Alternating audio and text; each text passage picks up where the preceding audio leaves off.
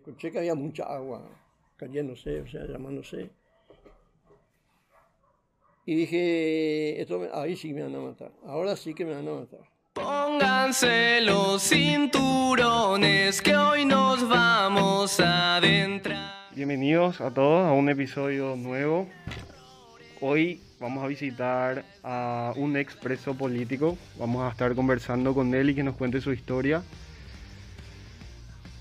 Y bueno, le quiero dar las gracias sí, a, como siempre, a Martín Bazán y Fabricio Ferreira por acompañarme. Todo lo que van a ver ahora en cuestión, en cuestión de sonido, imágenes, edición, va a ser gracias a ellos. Así que muchísimas gracias. Yo, bueno, a mí nada más me queda ya solamente aportar la curiosidad y, y las bromas. Así que muchísimas gracias y ahora sí, bienvenido señor Fernando Robles. ¿Todo bien? Buenas tardes. Buenas tardes. Sí, todo bien. Tranquilo. Tranquilísimo. Qué gusto que nos haya podido recibir en tu casa.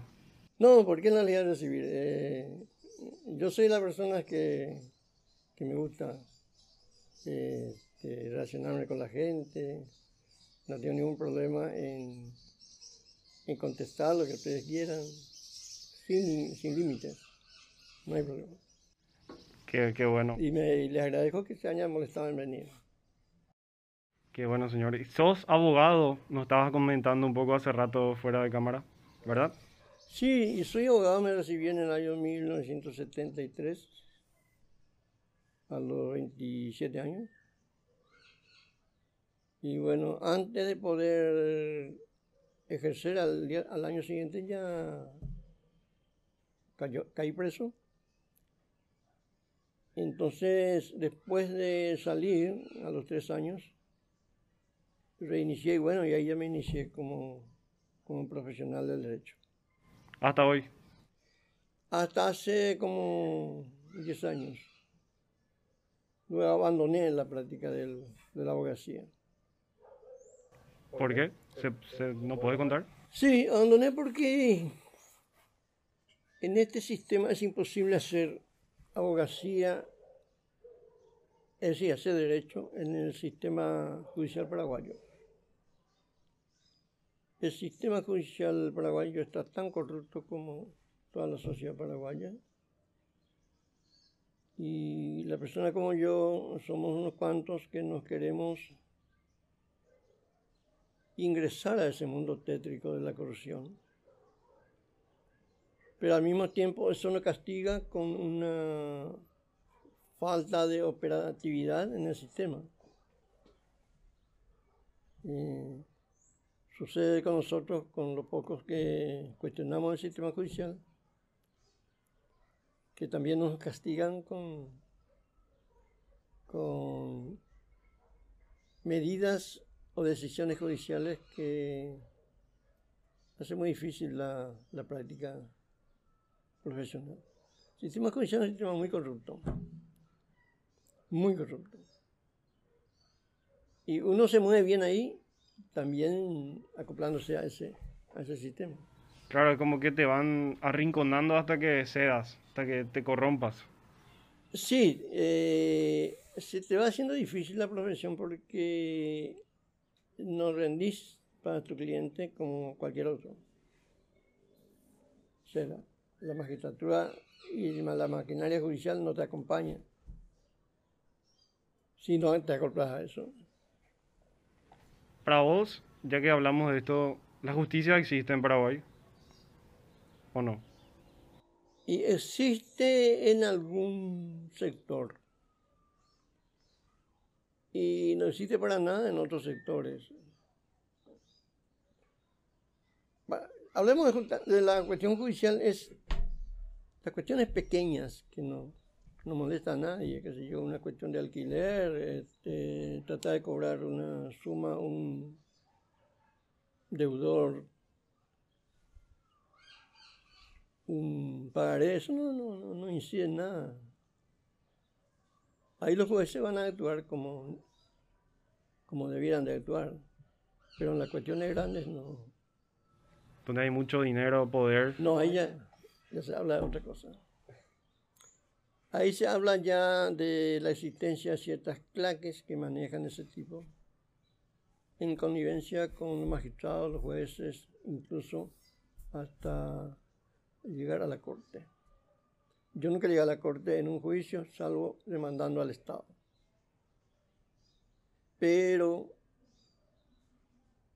eh, hay gente que han hecho juicios muy grandes de orden privado. Pero ahí tienen que entrar ya en, la, en los negociados, en los negocios. Indiscutiblemente. No hay expediente que no pase por un proceso de revisión de ese tipo de, de gente influyente. Sí, hay un montón de, pongámosle un montón de 200 mil dólares, 300 mil, 500 mil dólares, está discutiendo, qué sé yo, y cosas así de mucho valor. Ahí ya no, no hay caso. Entran a, a tallar ya cuestiones no jurídicas. Y en ese, en ese, en ese plano, en ese ambiente es muy difícil trabajar. Sí, entonces hace 10 años tomaste la decisión de salir. Sí, y quizás sea más también. Eh, No, yo creo que un poco más. Y me dediqué a otra cosa. ¿Y qué haces ahora? ¿A qué te dedicas? Y hasta hace poco me dedicaba a una pequeña industria casera. Sé que me estuviste contando también que escribiste un libro de todo lo que pasaste. Primero, antes de eso, ¿cuánto tiempo estuviste encerrado? Bueno, yo estuve ta- exactamente tres años porque conmigo ocurrió una cosa rara, en, conmigo y un grupo de compañeros. Compañeros, ocurrió una cosa rara. Nosotros fuimos sometidos a un juicio penal. Fuimos acusados de integrar una organización de izquierda. En ese tiempo le llamaban comunista nos trataban a, todos como comunistas, no siendo comunistas. Yo no soy comunista, pero tampoco soy anticomunista, así no, no, no, no estoy contra eso. Pero fuimos todos metidos en una bolsa y aunque procedíamos de distintas distintos sectores. Entonces había profesionales, abogados, varios abogados, estudiantes de Derecho y otras personas que estaban trabajando políticamente en el sector de la juventud, por ejemplo.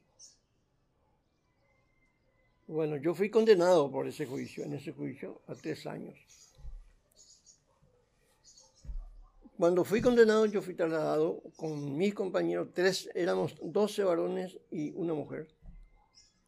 12 fuimos a parar a la cárcel de Tacumbú donde están los presos procesados, y una mujer, compañera nuestra, fue a parar al buen pastor. Trece presos políticos, y que fuimos bautizados por la prensa como el grupo de los trece, El grupo de los 13. de los trece, así le llamábamos. Bueno, sin ninguna prueba, pero de ninguna, ninguna aguja de prueba, eh, nos condenaron a todos a tres años de prisión. Eso fue, yo caí el 6 de diciembre del 74 y el 5 de diciembre del 77 salí en libertad. Y me regaló una- un día de, de libertad el, el sistema político. Salió un día antes. Condenado a tres años, no sé, cumplí tres años, Un día antes te liberaron. me llevaron un, día antes. ¿Tenías, ustedes tenían algún tipo de abogados? Sí, al pasar al, al sistema judicial todos tuvimos la oportunidad de poner abogado.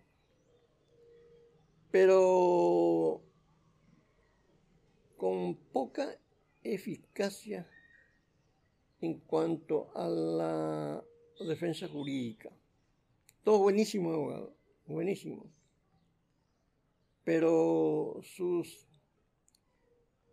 alegaciones, sus defensas fueron prácticamente ignorados por, por el sistema, por los jueces.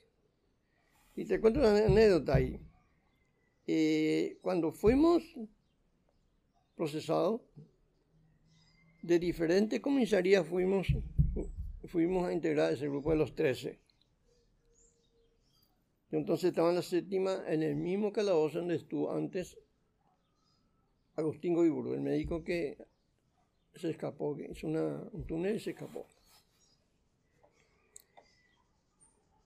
Bueno, eh, cuando fuimos eh, a Tacumbú, nos fijaron las días de audiencia judicial para las declaraciones.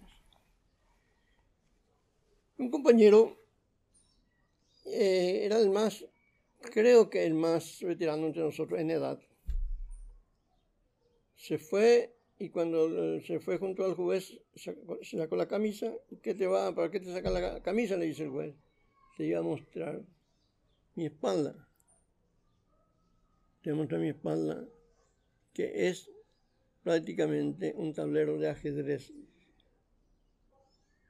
La huella de los de las garroteadas. Todo en blanco y negro. Y bueno, el juez quedó ahí, quedó ahí muy.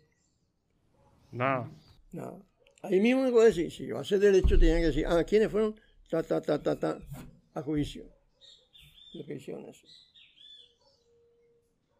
Pero se hizo eso en investigación, entonces no pasó nada.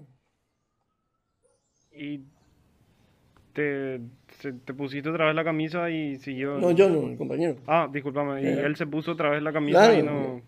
Pero es lo que le, le, dijo nomás al juez, mira, ustedes son jueces y permiten esto. Esto tendrían que ustedes enseguida este, enjuiciar. Y no pasó nada.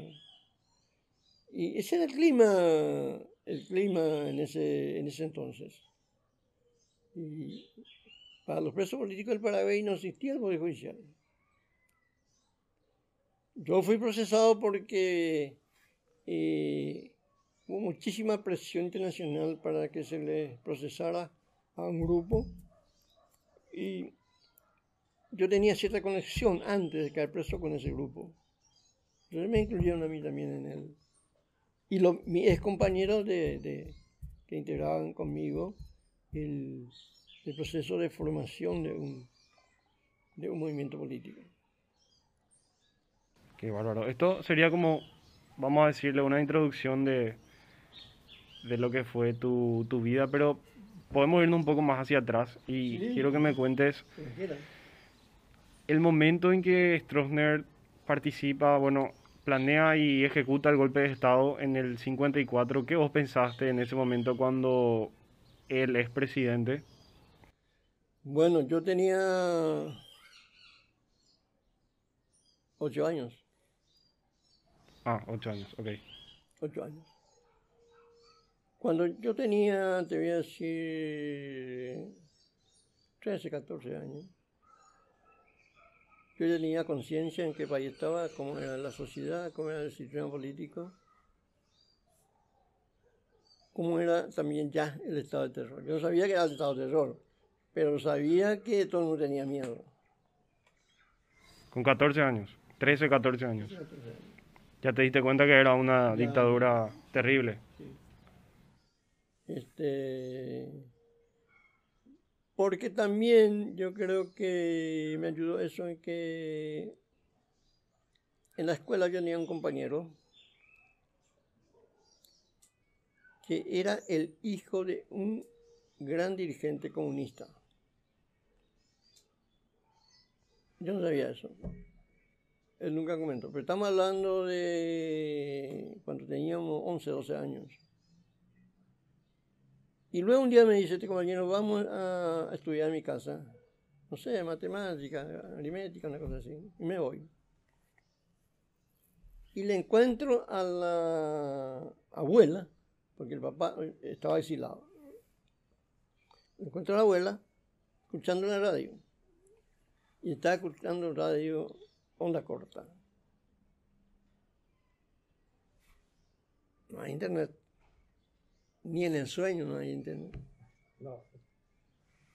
Y luego eh, estuvimos estudiando y luego yo le digo a la señora eh, señora, ¿por qué usted está, está escuchando con tanto interés la radio? Alguien estaba hablando. Y ella tenía un pucho así de grande. Cigarropo guaso. Así se llama. Y me dice la señora, te voy a contar algo, mi hijo.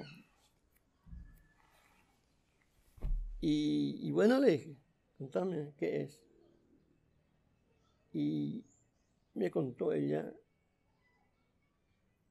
cómo era la sociedad paraguaya. Esto, esto, esto ocurre acá. Y no tiene que ser así, tiene que ser así, así, asado. Y luego me dice, yo le estoy escuchando al hombre más inteligente, más lúcido y más valiente de la actualidad, ¿Quién era? Fidel Castro. Ella estaba escuchando Radio La Habana, onda corta.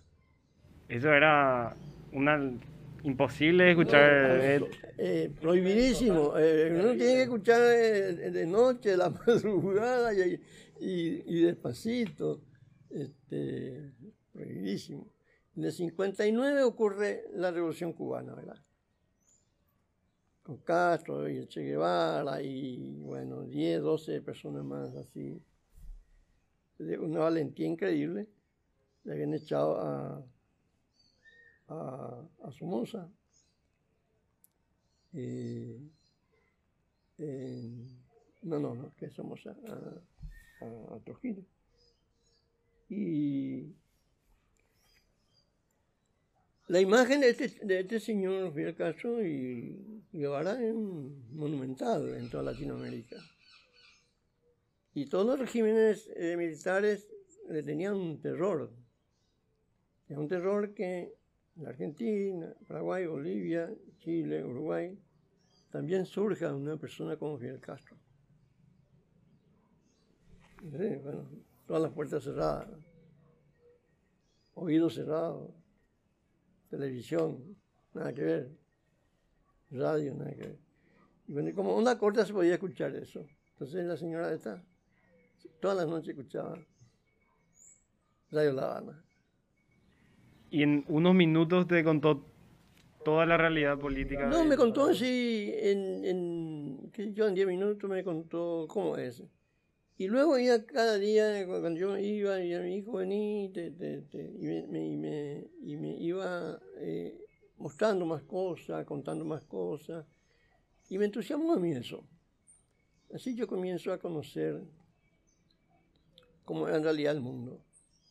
Lo que no se vio, lo que no se ve, lo que nadie te va a mostrar, lo, que nadie te va a escuchar. Así, es, eh, de una forma bastante gratuita entre o fortuita. ¿Quién era tu compañero? ¿Y quién era su papá? Mi compañero era eh, Augusto Cañete, que yo no sé si vive aún. Eh, nunca más lo vi. Terminó en la, la escuela, porque era en la escuela primaria estábamos. Y su papá también se llamaba así, y era un dirigente del Partido Comunista. Y la, lo que a mí me asombró es que la vieja, pues ya era bastante, eh, era la abuela de mi compañero, esta vieja tenía una adhesión así muy profunda al, a un pensamiento totalmente alternativo. Ella me me hizo conocer a mí el otro pensamiento, el pensamiento diferente. Me llama la atención cómo me decís el otro pensamiento, porque algo parece algo muy normal ahora, pero en ese momento era muy peligroso tener el otro pensamiento, ¿verdad? Te voy a decir una cosa, te voy a decir una cosa, Nicolás. Ustedes tienen la posibilidad de conocer lo que quieran, de saber lo que quieran. El mundo de hoy es, hay una diferencia demasiado grande, diría, oceánica en relación a 50, 60 años atrás. Ustedes pueden pe- penetrar en la biblioteca que quieran. Harvard, Salamanca, la biblioteca en Cambridge, allí en Inglaterra, California, Buenos Aires. Puedes saber lo que ocurre de aquí a 10 millones de años luz en una galaxia que está allá. Porque la técnica y la tecnología de hoy y la comunicación de hoy a ustedes les permite acceder a eso. Nosotros todavía ni, ni sabíamos ni lo que ocurría en nuestro barrio. Las escuelas nos enseñaban cosas así, pero muy elementales. Los colegios eran totalmente cerrados a, ningún otro tipo de pensamiento, ni, ni, ni se te ocurra pretender saber la historia del Paraguay verdadera. Esto que yo les cuento a ustedes lo de la guerrilla. Eso no existe en los libros de ningún otro lado. Yo les estoy contando a ustedes porque yo sé. Y hay parte del, de la ciudadanía paraguaya que está desprendida de, esa, de, esa, de ese formalismo eh, histórico, que sabe. Cualquier joven yo le, hoy le digo, ¿vos sabés algo del, del movimiento 14 de mayo o las bolnas? Y así, va a vivir. y sí, cierto. Sí. Aún así, la educación paraguaya es todavía muy precaria. Sumamente precaria. Bueno, eh, así comencé. Ahí te empezaste a interesar por el otro pensamiento, vamos a, llamarle. Me interesó tanto que yo a los 13, 14 años ya comencé a, a buscar materiales, libros. A lo único se podía, libros. Y había libros. ¿Había libros? Había libros clandestinamente. Ah, ah, yo justo por eso te pregunto. Había libros, por ejemplo, había libros de los marxistas soviéticos. Había libros de los marxistas argentinos, había libros de los marxistas chilenos eh, y había libros de marxistas mexicanos y, y franceses, ingleses. Aparte de los soviéticos, ¿verdad? Pero como conseguirlo era todo un tema. ¿Cómo me puedes contar eso? ¿Cómo conseguías? Y lo conseguíamos porque eh, si yo sé que vos sos una persona que podés tener y ya tenemos un grado de confianza, yo te pregunto, che, ¿dónde consigo esto? Y él me va a decir, bueno, en Buenos Aires va a conseguir. Pongámosle un libro cualquiera, El Estado de la Revolución se llama un libro de Lenin, que es como una ABC para todos los que se interesan en, en, en pretender saber qué es lo que es el Estado.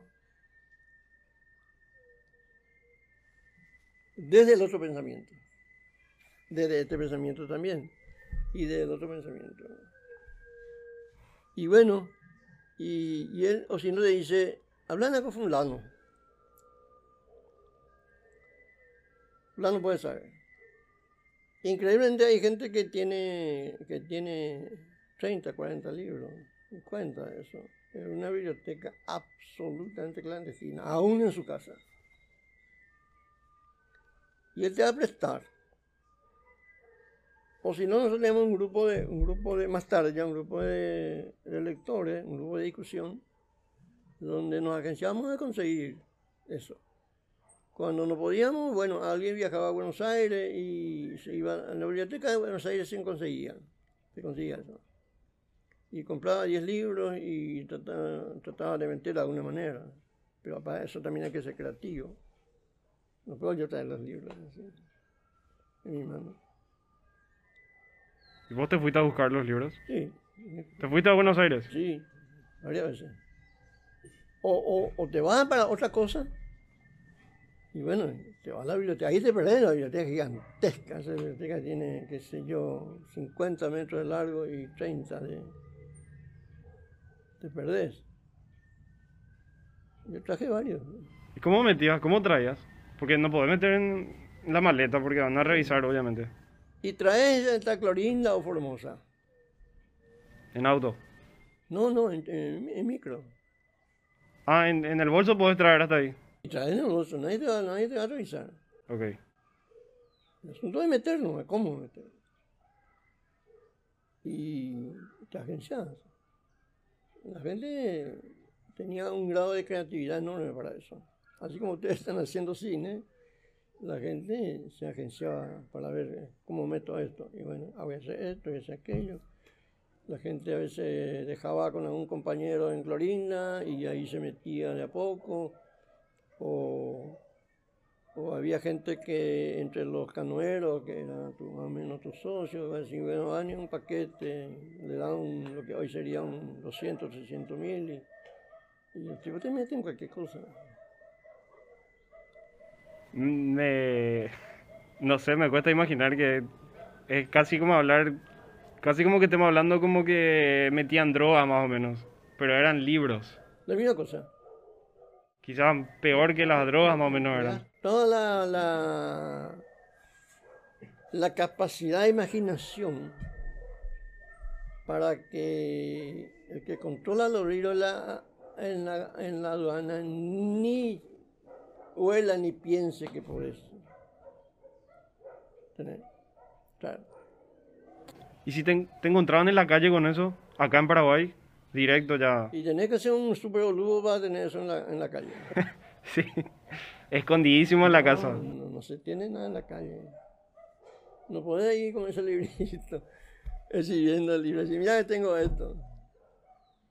No, y cuando uno tenía un libro así, nosotros también cuando eso no, había fotocopia casi.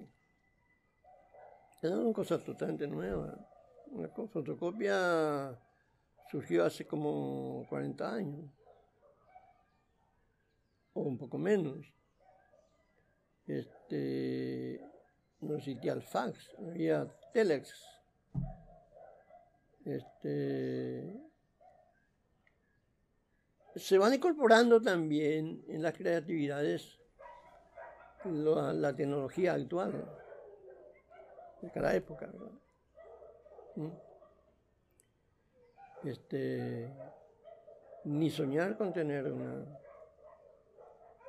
una tecnología que te comunique de aquí a, Buenos Aires, más que teléfono. No, había otra cosa. A nosotros nos costaba mucho porque nosotros teníamos que materialmente trasladar las cosas por, por WhatsApp, por internet, por qué sé yo, eh, correo electrónico. Era y de aquí a China en, en, en 30 segundos. ¿Mm? Eh, pues es abismal, es más que abismal la diferencia entre lo que usted tiene a mano y lo que nosotros teníamos. Nada de eso no teníamos, pero teníamos que hacer todo a pulmón, caminando, viajando en micro, trasladándonos de aquí a, tal lugar, a, la madrugada, eh, simulando traer cebollas y está trayendo otra cosa. ¿Cómo se reunían? Me contaste tus reuniones clandestinas. Eh, nosotros en mi grupo a la madrugada. Ese era el horario, el único horario, ¿verdad? Que se podían reunir, porque de mañana era muy complicado. También reunir en otra hora, por ejemplo, a la siesta pero tendría que ser muy, muy, muy cuidadoso y, urgente. ¿verdad? Yo tendría la tarea de formación, de lectura, discusión, eso es la madrugada. Reunión de lectura, se reunían a, leer los libros nuevos que traían. Sí, los libros eh, que a nosotros nos interesaba y que era para la formación, renovar el mate. sí. Y, había gente que tenía, por ejemplo, de colecciones antiguas. Y eso se conseguía. Se conseguía porque las personas que se metían en eso eran personas sumamente confiables. Es decir, la gente que no era muy confiable no podía meterse porque se le apartaba, porque no, no era seguro.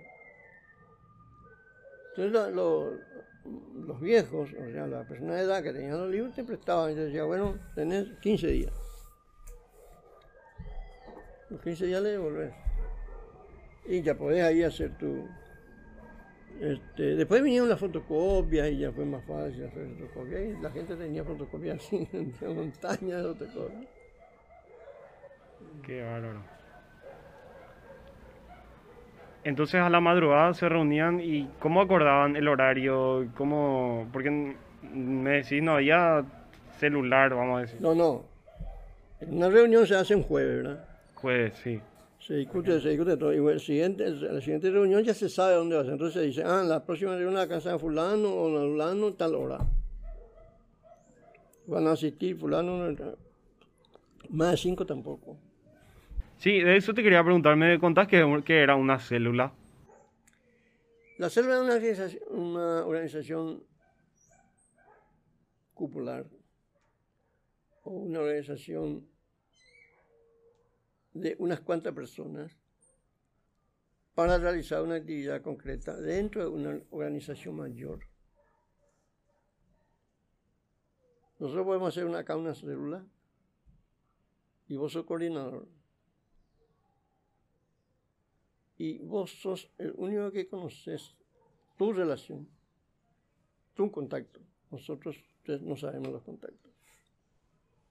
Vos sos el coordinador y vos sos el responsable, pero también sos sumamente responsable por la salubridad política e integral de todos nosotros. Vos no podés fallar. Vos fallás y todos estamos muertos. Así de simple. Así de simple. La policía no te va a perdonar. Y si por ahí hay un descuido en cuanto a la organización, descuido de seguridad, eh, caen todos, porque no es la policía la única que te, te perseguía. La gente también tenía miedo, entonces cualquier atisbo de inseguridad o de clandestinaje o sospechosa te podía denunciar. Si te veían saliendo de madrugada de tu casa, por ejemplo. Y de madrugada de, en el vecino, tres, cuatro personas. Eso le va a contar a la policía. Le va a decir, eh, hay una cosa sospechosa ahí. Porque la policía en algún momento, cuando le toma uno a preso a uno, también apresa a varios. Parientes, vecinos y le va a prestar y le va a decir, vos sabías, ¿por qué no contaste? ¿Eh? Le va a dar con todo. ¿Por qué no contó? No porque integre, sino porque no contó.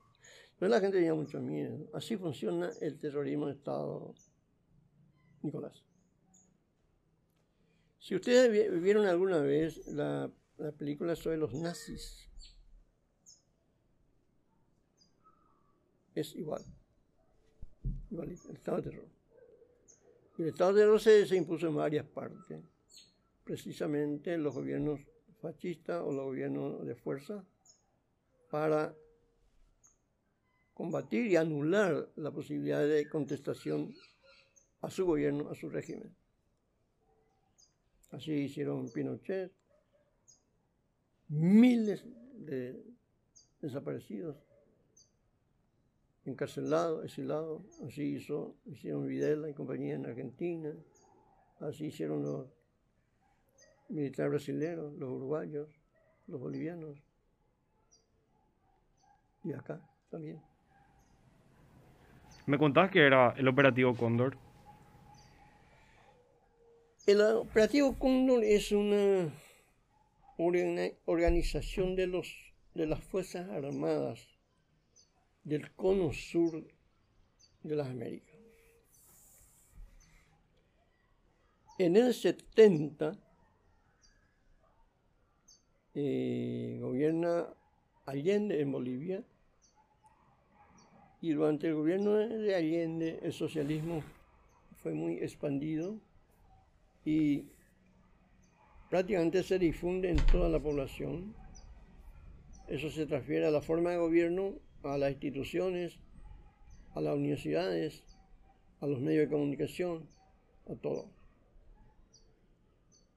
Y había también muchísimas luchas sociales en la Argentina, en todos esos países que, que. Entonces los militares dijeron, no, vamos a parar esto. Hasta acá nomás, AP20.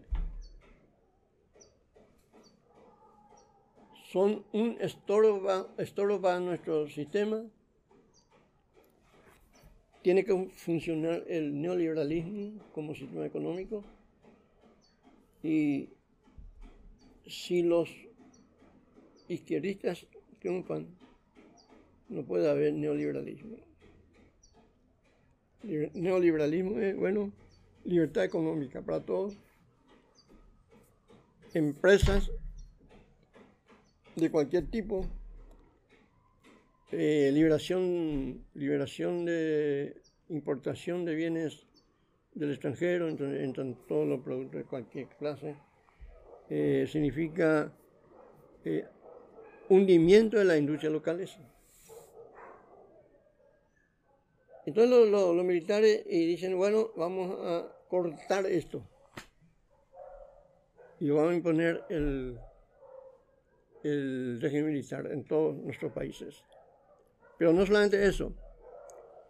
Los revoltosos de argentinos en Paraguay van a ser aprendidos y luego trasladados a la Argentina. Viceversa. ¿Eh? los revoltosos de Chile en Uruguay, se tomado por la policía o la, militar, la, los militares uruguayos trasladados a Chile. Eso significa que van a ser torturados y casi siempre aniquilados. Es el operativo Conrad. Si hubieras buscado políticamente, no podías escaparte a Uruguay ni Argentina. Y podías escaparte, entonces tenías que dejarte tu, tu organización.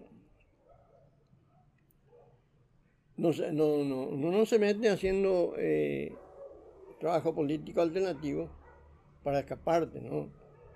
Vos haces eso para luchar contra el sistema que te, que te está acogotando. O sea, nosotros nos metimos en eso para luchar contra esto. A nadie se le mete en la cabeza, ah, voy a meterme a hacer trabajo alternativo político y luego me voy a escapar.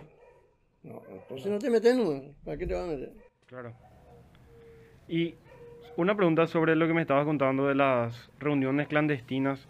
Sabiendo ustedes que era muy peligroso hacer eso, ¿qué, qué era, además de, de, lo que me dijiste recién, qué era lo que les, les impulsaba o les motivaba a, seguir reuniéndose?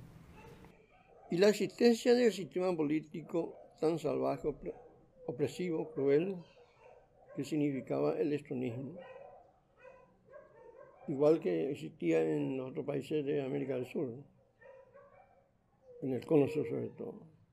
Todos queríamos zafarnos de ese sistema para que la sociedad tenga otro tipo de, gobierno, un gobierno libre, democrático, donde vos pudieras tener tus reuniones con tus amigos, con tus compañeros de facultad, con, con los familiares, eh, pudieras trabajar en lo que quisieras, pudieras tener libertad de opinión, libertad de, de, opción política, eh, sacarte encima todo esta, este terrorismo de Estado. O sea, nosotros queríamos una sociedad libre, una sociedad que nos permitiera y a toda la población le permitiera una vida tranquila y digna. Por eso nos metimos, nos metimos en eso. Pero había muchísima gente en el sentido de que eh, clandestinamente estaban también en lo mismo. En el interior, las ligas agrarias. Antes que nosotros que llegamos, pero ya existía una liga agraria de 6, 7 años. Los campesinos se organizaron, armaron su sistema político propio, su sistema económico propio, su sistema educacional propio, ¿eh? aparte, apartándose totalmente del modelo estatal vigente. Desafiaron al gobierno. Demasacraron a todos. Y ellos eran muy pacíficos. Además, eh, tienen un corte religioso bastante pronunciado. en, el país. Nosotros vivimos, tenemos una historia de lucha de gente que se animó a luchar contra el sistema, pero que fueron durante castigados.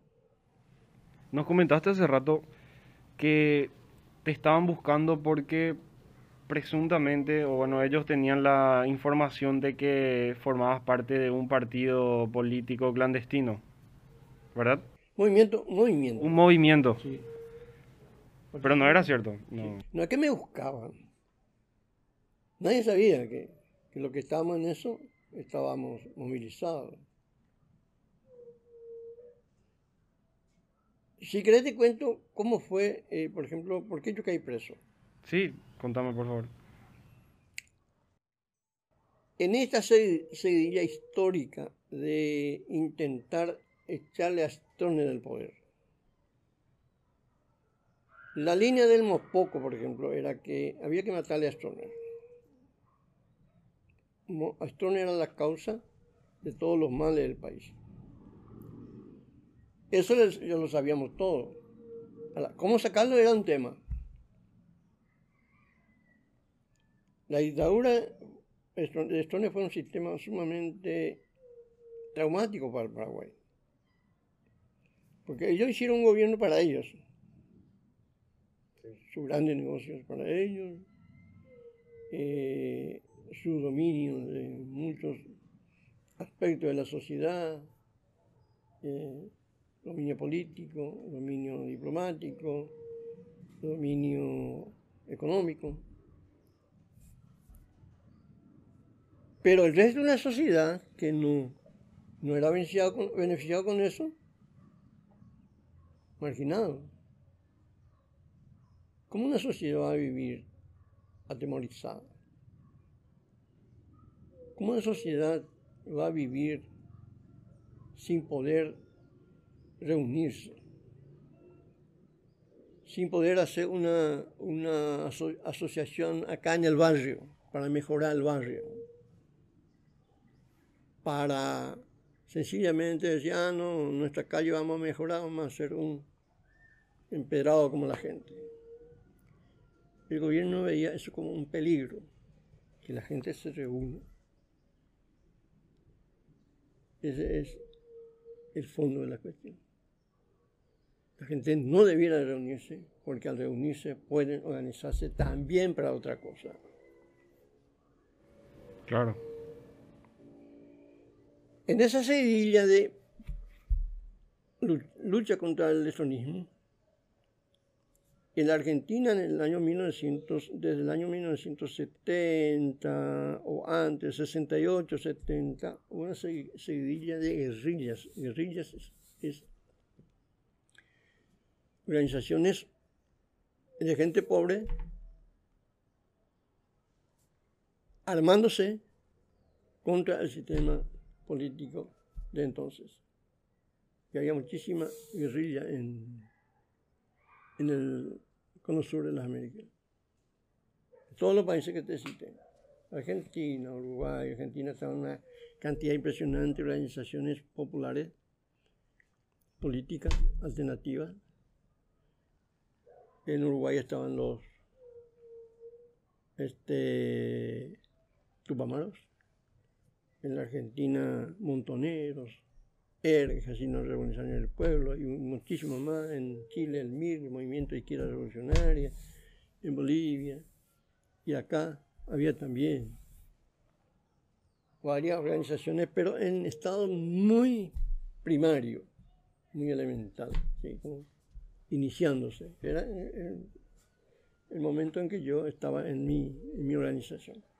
Nosotros éramos este, estábamos en la fase eh, inicial. Aunque tuviéramos ya cinco años, pero era todavía inicial, porque era una organización de, pocos militantes. No era un ejército. En cambio, la Argentina ya había un ejército popular. Y ese ejército popular no se ve, porque esa es la guerrilla. La guerrilla es golpe acá, boom, desaparecer. Golpe acá, boom, desaparecer. Ya tenían loco a los militares. Bueno, y en el diciembre de 74 se produce un, una detención de un joven. Los jóvenes estaban intentando iniciar en el Paraguay una seguidilla de hechos eh, lastimando a, o sea, pretendiendo lastimar a políticos, a militares, a policías, diplomáticos, empresarios, etc. Uno de ellos, eh, ah, y la idea era siempre atentar contra Stroner. Eso estuvo siempre así, como en la pantalla. Porque todos veíamos a Stroner como el principio y final de todos los males. ¿Ustedes planearon? No, no, nosotros no, pero te voy a contar. Te voy a terminar con esto. Sí, sí, sí. Entonces estos jóvenes que iniciaron eso ya tenían una práctica guerrillera en la Argentina. Eran todos paraguayos. Paraguayos que vivían en la Argentina y que estudiaban en la Argentina, en la universidad. Bueno, y bueno, vinieron acá porque querían iniciar eso acá. Y comenzaron a comprar dinamita. Dinamita solamente tienen los militares. Y uno de ellos, bueno, contactó con un militar, parece que le sobornó y bueno, compró un poquito y después quiso comprar más y el militar se, se, hizo el, el, remolón y parece que le exigió más plata. Bueno, entonces se pelearon.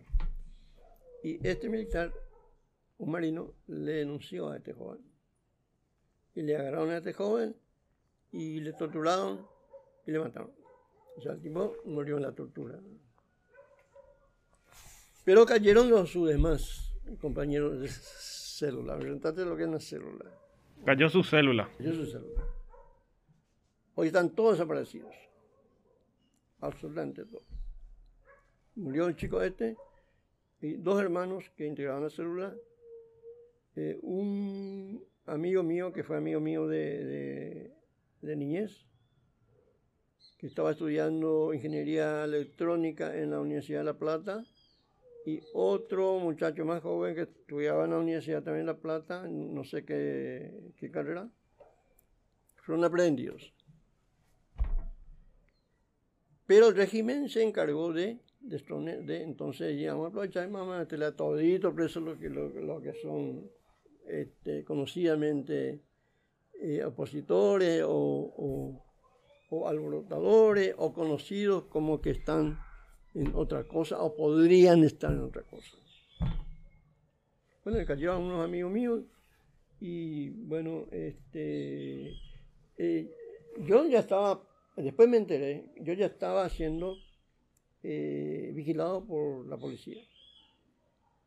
¿Ya te estaban siguiendo? Sí, un, un año me siguieron. ¿Y cómo yo sé eso? Porque yo hice un curso de guaraní para enseñar guaraní después. O sea, curso de profesorado en guaraní. Y habían dos, dos personas ya maduras que asistían a la clase y resultó ser que los dos eran policías. Que me, estaban, porque yo tenía en la universidad un, cierto protagonismo, como muchos de mis compañeros, ¿verdad? Pero era por una cuestión académica, era por una cuestión de criterios académicos o también algunas que otras otros pronunciamientos de compañeros de facultad sobre ciertos hechos, ¿verdad? Eh, cuestiones de exámenes, cuestiones de, de, derechos, cuestiones de, derechos del alumnado y qué sé yo. Pero cuando uno se metía mucho en eso, ya te ubicaban y ya, ya te señalaban como un tipo peligroso. No, no, este está jodiendo las pelotas. Aquel está, está muy este, rebelde. Rebelde, movedizo, contestador. O si vos tenés un pensamiento diferente, diferente y manifestás eso en una reunión grande o, o pequeña, ya te calificaban, ya te señalaban. Y bueno, y así fue que yo, a mí me conocieron en la universidad me siguieron y cuando ocurrió el hecho, aprovecharon y nos metieron preso a varias gente. Varios de mi facultad. Eh, por ejemplo, le tomamos preso al actual canciller, Euclides Acevedo, que fue mi compañero de prisión. Eh, un abogado, eh, Ricardo Lugo Rodríguez, que falleció hace 3-4 días. Y, y, varios febreristas, por ejemplo. Los febreristas eran muy conocidos por ser muy este, contestadores al sistema. Tenían un periódico, El Pueblo, donde sacaban cualquier cosa, o sea, muchas cosas contra Stroner, por ejemplo. Y bueno, así yo caí preso. Eh, pero cuando yo caí preso, ellos, eh, la policía quería saber, estos chicos, estos cinco chicos que te cité, les asustó a la policía. Porque su existencia le hizo ver a la policía y a los militares y a la inteligencia eh, del ejército, eh, puede haber otras cosas, ¿no? A lo mejor no, son estos cinco chicos nomás lo que están en esto. Puede que haya varias gente más o organizaciones políticas. Entonces, en la búsqueda de eso, también yo hay personas.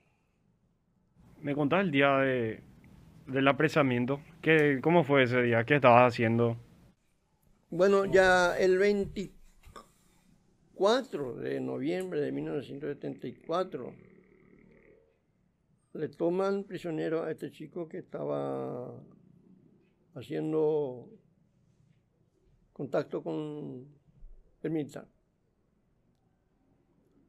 A él lo toman prisionero el 24 de diciembre, no, no, el 24 de noviembre de 1974. Lo toman y al día siguiente fallece el tipo. Y luego a sus cuatro compañeros más. Entonces, parece que los de la inteligencia militar le, le dijo a la policía, no, tengo que buscar a todos. ¿Quiénes están con estos? Tiene que haber más. Entonces, lo que hacen los tipos es, vamos a tomarle preso a todos los que conocemos que son opositores o son conocidamente eh, protestones, rebeldes, lo que sea. Y ahí caímos mucha gente, muchísima gente. Como te citaba, obreros, intelectuales, eh, gente de los partidos políticos, mm, estudiantes. Y bueno, como que realmente, realmente a través de las interminables torturas, no encontraron causas en mí no encontraron causas así que justifique, pero demasiado rastro había de tortura. Entonces, lo que los tipos hacen es tenerte mucho tiempo hasta que se cure la herida. ¿eh?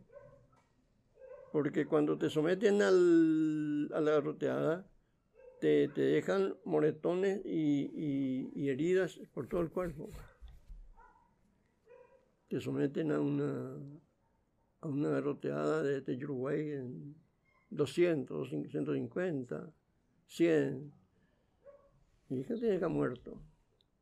Pero no solamente te deja muerto en el sentido de, de la conciencia, sino que el cuerpo está destruido.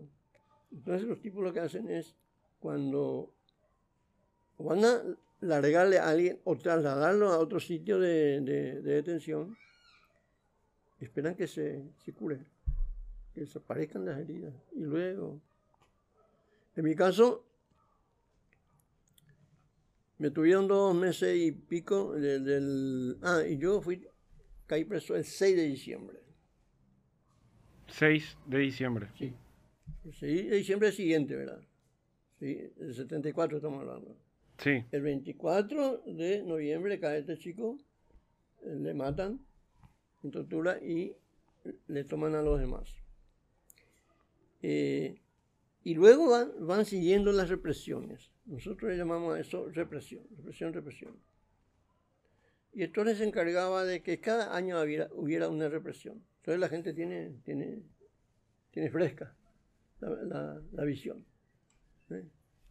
Represión acá, represión allá, en el campo, acá, en, la tal fábrica, en el partido político, en la iglesia. la sensación de que cualquier cosa y te van a tomar, y te van a castigar, y te van a torturar, está siempre presente. Es el, estado de terror. Bueno, seis y soy sometido a una impresionante, impresionante seguidilla de tortura. ¿Pero cómo fue ese día? Eh, ¿Llegaron a la madrugada o te agarraron en la calle? No, no, no, no. Yo ya sabía que estaban tomando a la gente. ¿A tu célula? No, no, no, no. A, ah. no, a varias gente. Ok. A varias gente. Pero como yo no estaba directamente relacionado con ninguna de las cosas que, estaba en, en, la, en el ojo de la represión, no me preocupaba tanto. Me tomaba también mi, mis precauciones, pero como estaba directamente vinculado, yo decía, bueno, este conmigo no, no, no tiene nada que ver.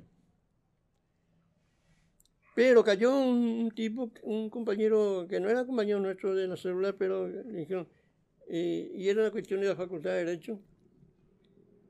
¿Qué hacía Roble ahí? Y yo dijo, bueno, era nuestro compañero y bla, bla, bla, bla. Bueno, nada, nada importante, adentro. Pero lo que más le preocupaba a la gente es si realmente yo estaba, yo conocía a alguna organización política que se relacionara con estos chicos. Eso es lo que ellos querían saber de Querían saber, no solamente de mí, de cualquiera, si había una organización, una organización política detrás. Y no había, entonces los tipos eh, no encontraban, no encontraban, no encontraban, no encontraban, y entonces comenzaron a, tomar cualquier cantidad de gente dentro de la lógica de la represión, desde luego. ¿eh? podía ser, aquel puede ser, bueno, este ya, ya he conocido porque es revoltoso, aquel. Tomaron. 1.500 personas cayeron. Entre ellos, varios estudiantes de la Universidad de La Plata, porque estos chicos, este, eran, dos de ellos eran de la universidad. Entonces, la lógica dice, ah, estos chicos estaban de la Universidad de La Plata, era muy conocido por formar guerrilleros en la Argentina. ¿Eh? Estos deben de tener más conexiones con paraguayos. Vamos a tomarle a todos, torturarlos, a ver si sale algo. Esa, es la lógica de la represión. ¿En tu casa te apresaron? A mí me apresaron. Yo venía de una, de una farra, un casamiento de un compañero de facultad en Trinidad. Y venía con mi hermano, mi hermano menor, y nos traía un señor que se ofreció a traernos de la farra porque vivía cerca de nuestra casa. Pero yo no le conocía en realidad. Yo le puedo a ustedes que era compañero de trabajo del, del que se casaba. Y bueno, trajo el tipo en auto, llegamos a mi casa y me bajo Eso fue acá en el barrio Tembetarga. Me bajo, abro el portón y cuando abro el portón entro, eh, una voz así de mando me dice, alto. Arriba las manos. ¿Desde afuera? No, de adentro. ¿Estaban, ¿Estaban en tu casa? Estaban en casa y apagaron todas las luces. Eh, ya me estaban buscando fueron a mi casa, revisaron todo, yo no estaba, yo vivía entonces con dos hermanas. le preguntaban dónde yo estaba y le dijeron, bueno, él salió, él no dice dónde se va, él salió. Salió trajeado, hay que ser. Y eran muchas personas, era como 15 policías, había como cuatro autos. Y entro y me alteran y me piden que, que alce la mano. Me dice policía. Y ahí entonces ya estaban ocupando toda la casa, ahí encienden la luz. Y entro yo y me dice, usted doctor nos va a, a acompañar. Y le dice mi hermana, ¿por qué le van a llevar? ¿A dónde le van a llevar? Y vamos a llevarle junto al jefe. ¿Y quién es el jefe? Y pastor coronel. Y entonces le dice mi hermana, ¿por qué le van a llevar? No, no, no, pero un ratito nomás. Eh, este asunto va a ser rápido. El jefe no me quiere hablar con él. Un ratito. Un ratito va a ser. Entonces me llevan y en el auto, en el auto, me hace sentar detrás, en el asiento de atrás, en el medio, y a este lado había un tipo y a este lado otro tipo. Y estaba él, que también uh, asistía a la clase de guaraní, esas dos personas que te había dicho antes. Él estaba ahí contigo. Él, estaba entre, entre, el grupo de policías. Era un policía que ya me estaba siguiendo hacía un año porque asistía a las clases, bueno, una vez a la semana, así. Y entonces, eh, el apellido Rodríguez era tipo. Y me dice el tipo, Role, marapio la te metes la mascana, me dice. ¿Por qué te metes en estas? Yo le dije nada en absoluto. No dije una sola palabra y me me bajan en, investigaciones, me fichan y cuando me estaba fichando siento un, un golpe de karate en el pecho. Una patada. Cuando terminaste de...? No, de ficharme, me estaban fichando el nombre, la, la, donde vivía y cuando terminó eso, ¡paga! Una patada. En el pecho, una patada en el pecho. Y me echa, me, me trastabillo, me voy a tres metros, me caigo. Y cuando me levanto ya la seguilla ya de, de cachiporras. Entre varios te pegaron. No, el que estaba ahí enfrente.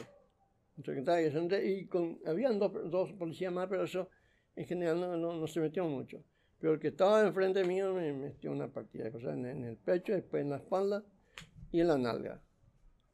Y enseguida me llevaron a la sala de tortura que quedaba a, media cuadra, ahí en Nuestra Señora y, y Presidente Franco. ¿Vos ya sabías, cuando te apresaron, vos ya sabías que te iban a torturar o pensaste que te iban a interrogar nomás? No, ya nosotros ya sabíamos todo lo que hacen con los presos. Ah, ya. Sí. Nosotros sabíamos perfectamente qué hacían los presos. Cuando uno era tomado preso y si había una leve sospecha sobre vos de que pertenecía a un grupo contra, contra el estonismo, entonces es segurísimo que te, te torturan. Ahora, las torturas son también, son también diferentes. Depende, entre comillas, de la importancia del detenido.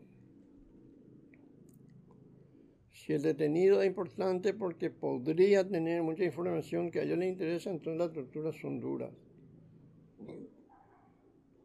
Eh, sobre todo la pileta.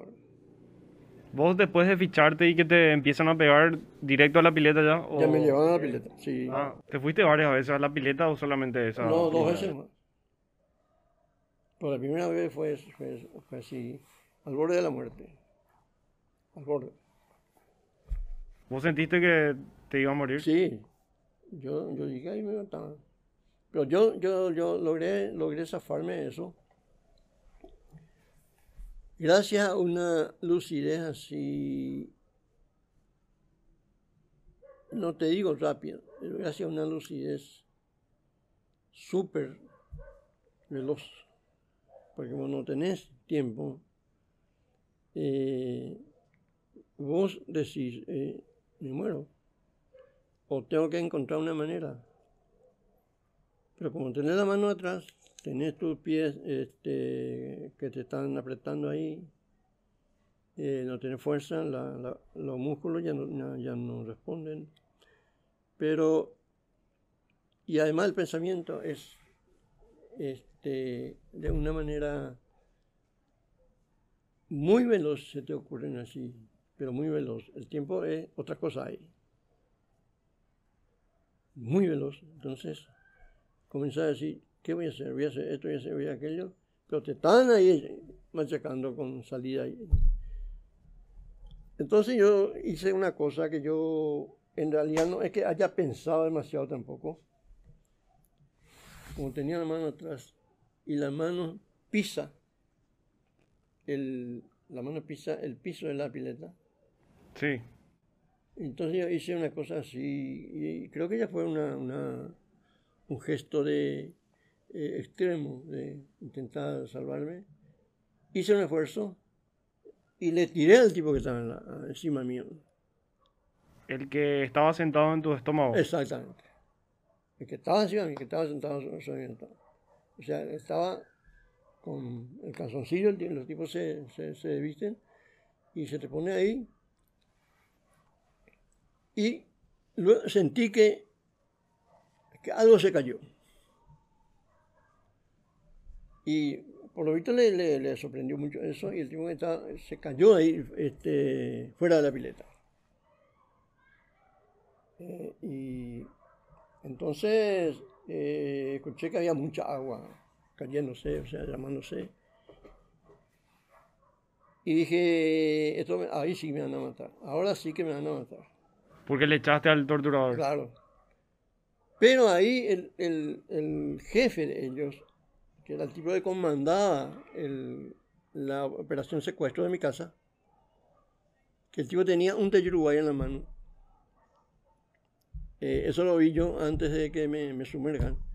Eh, le dije a los tipos, es ya se ya se, está acaso en la, la, a ver la. Déjame a ese tipo yo le mostrar cómo le vamos a tratar. De Uruguay es latio. Latio.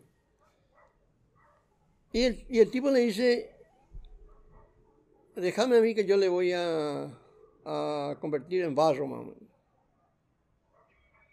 Entonces, me, me, me, cuando yo me metí, el, tipo que me tenía de la, del, del, cabello, el que me, me así me, me, metía, me sumergía, me saca ahí con el cabello, así con el cabello, me tira así al, al piso.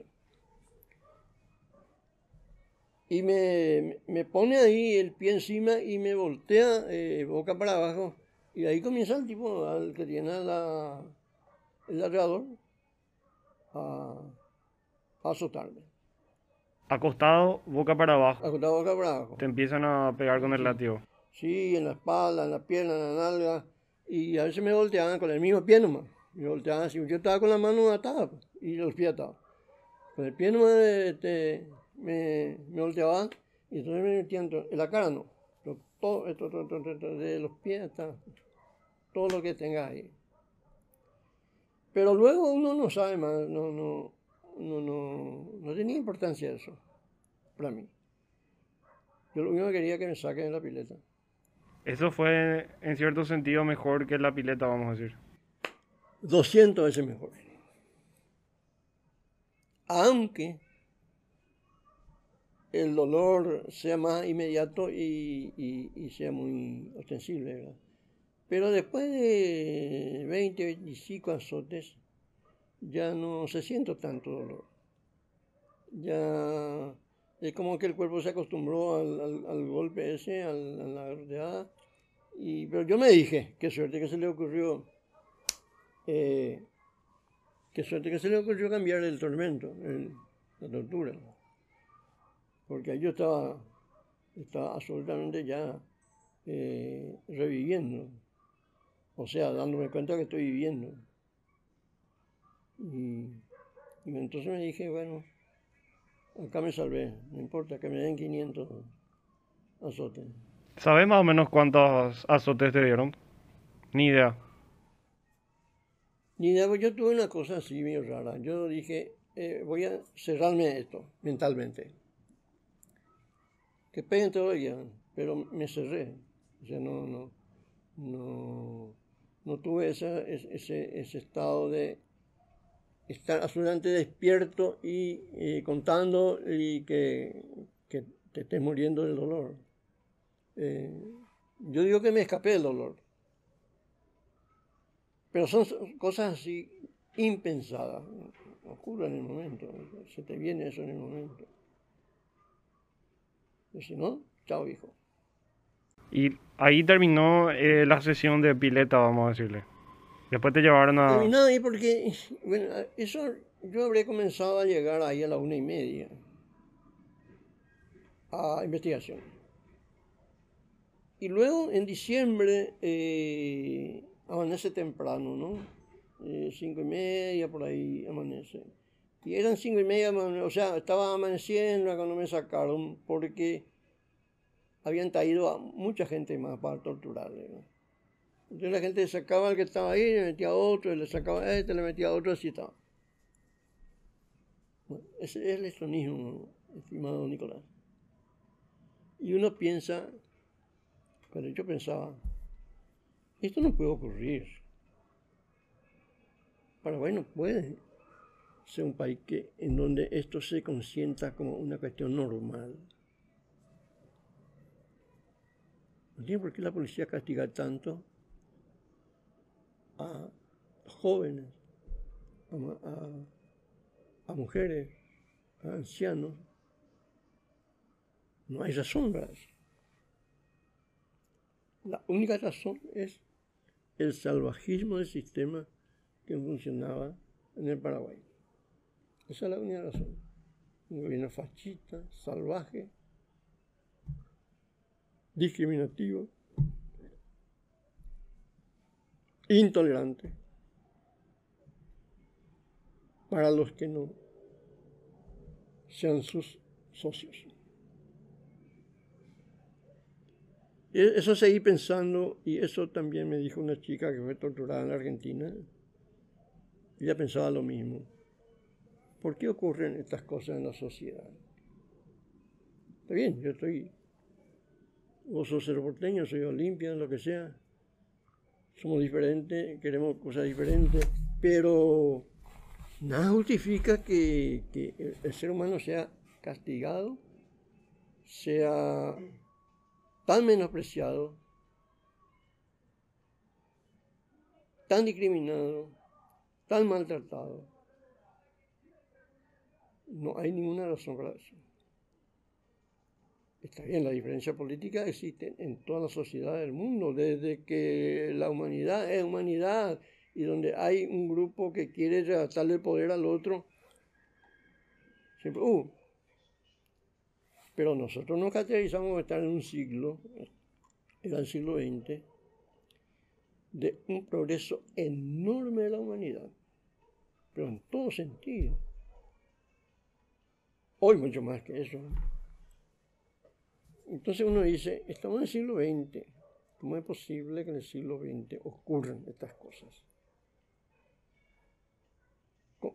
Ocurrió en Alemania, un país requete desarrollado en su época, en la época de Hitler, pre-Segunda Guerra Mundial y en, durante la Segunda Guerra Mundial. Ocurrió con los japoneses, con, los vietnamitas, con, con, los franceses. El siglo XX es un siglo de despegue enorme de la humanidad, pero también es un siglo requete salvaje, sumamente inhumano si uno se cuenta todas todo lo que produjo las dos guerras mundiales del siglo XX, Primera Guerra Mundial, 1918, donde no solamente hubo muertes, ciudades enteras destruidas.